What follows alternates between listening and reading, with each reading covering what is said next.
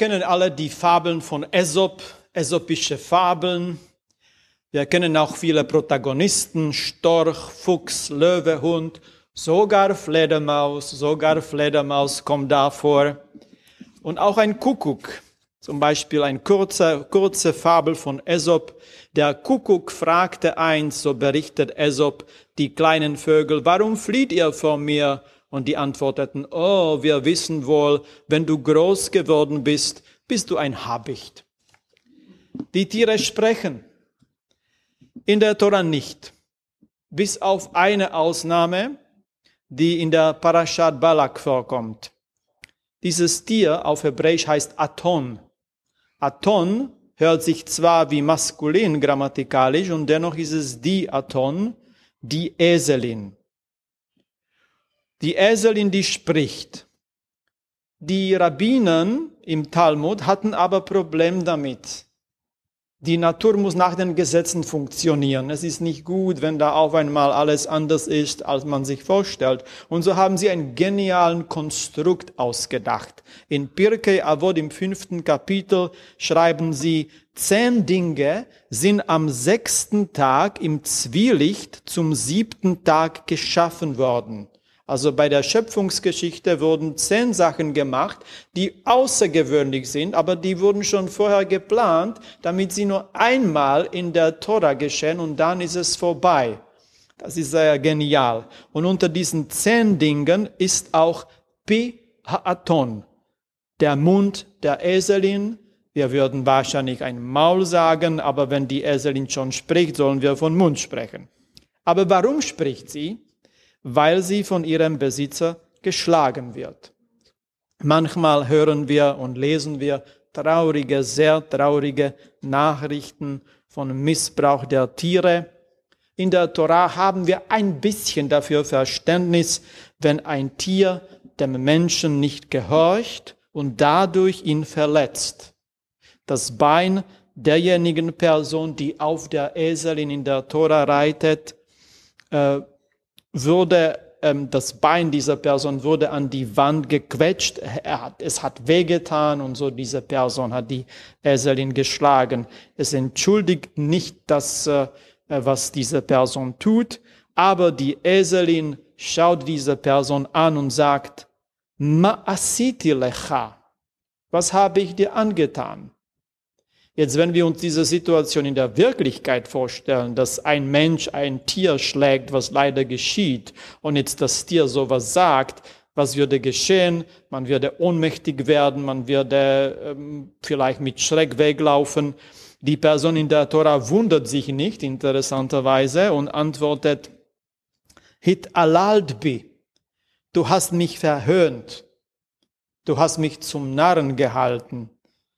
Und jetzt denken wir darüber nach, der Mensch, der dem Tier vorwirft, dass äh, man ihm zum Narren macht, den Menschen, wer ist eigentlich Narr hier? Und dann hören wir auch den Wut der, der Person, die sagt, wenn ich Schwert hätte, wärest du tot.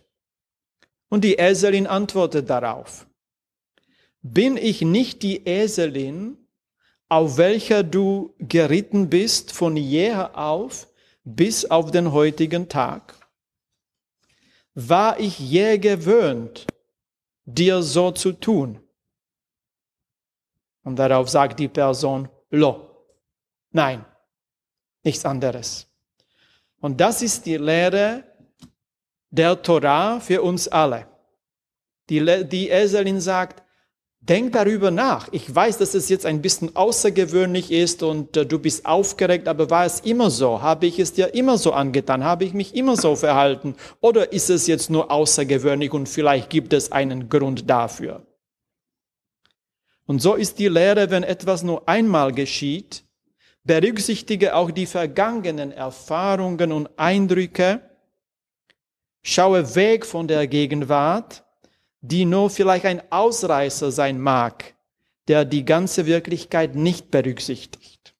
Das wäre die Lehre. Wie können wir die Lehre auf die heutige Zeit anwenden? Ich lese jede Woche Fokus am Anfang gibt es den schwarzen Kanal. Das ist die Kolumne von Jan Fleischhauer. Ich ähm, habe ihn lange nicht gemocht. Einmal hat er äh, sehr vernünftig über jüdische Angelegenheiten geschrieben, dann habe ich ein bisschen die Meinung geändert. Und letzte Woche schreibt in seiner Kolumne im Schwarzen Kanal von einer gewissen Legasthenie unter der Intellektuellen, die nicht mehr imstande sind, zwischen den Zeilen zu lesen. Und er schreibt, die Fähigkeit, Sätze im Kontext zu lesen, ist dabei stark vermindert. Jeder Satz wird so verstanden, dass er maximal gegen denjenigen spricht, der ihn äußert. Kein Wohlwollen mehr, kein Vertrauensvorschuss, kein Interpretationsraum, stattdessen nur die dunkelste und nachteiligste Leseart. Und er bringt auch zwei Beispiele. Das eine Beispiel eine afroamerikanische Frau an der Spitze einer Modezeitschrift. Und dann wurde ihr ein Eintrag auf Twitter zum Verhängnis, in dem sie als 17-Jährige vor vielen, vielen Jahren nach einer Partynacht geschrieben hatte, sie sei am Morgen mit asiatisch angeschwollenen Augen aufgewacht. Und er schreibt, Fleischhauer, asiatische Augen, wie rassistisch, hin, hinfort mit ihr, dass sich die arme Frau tausendmal entschuldigt hatte für die Unbedachtheit, mit der sich eine 17-jährige Version ihres heutigen Ich geäußert hatte, dass sie den Tweet längst gelöscht hatte, half alles nichts. Die neue Tugendwelt kennt kein Vergessen und keine Gnade. Irgendwo existiert immer ein Screenshot. Und das zweite Beispiel, das er bringt, eine Politikerin, die zu Thema Relativierung der Wahrheit sprach, was sie zu einer Feststellung veranlasste, dass nach dass nach Juden, Feministen und Virologen nun vermutlich die Klimaforscher ins Fadenkreuz der Wahrheitsverdreher gerieten. Und Jan Fleischhauer denkt darüber nach, als ich, etwas merkwür als ich die etwas merkwürdige Aufzählung sah, wer angeblich alles mit der mit Verfolgung durch rechte Wahrheitsfeinde rechnen muss, dachte ich, geht's nicht eine Nummer kleiner, die Klimaforscher als die neuen Juden? Ist das Ganze deshalb ein Skandal wert? Ist man gleich Antisemit, weil man einen etwas törichten Vergleich benutzt? Da habe ich dann doch meine Zweifel. Wir müssen nicht äh, mit diesen Beispielen einverstanden sein und dennoch können wir wahrnehmen, was in diesem Hintergrund, auf diesem Hintergrund uns die Aton, die Eselin in der Parascha sagt, die Worte, über die wir nachdenken können und ihre Anwendung auf die heutige Zeit. Und die Worte sind Ahasken, Hiskanti, lecha, war ich je daran gewöhnt, dies so zu tun?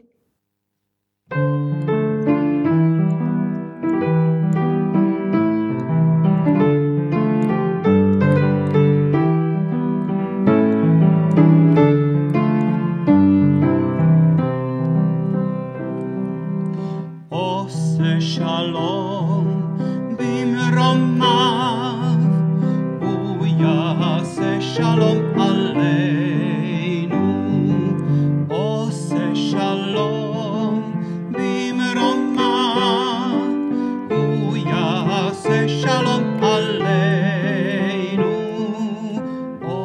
wish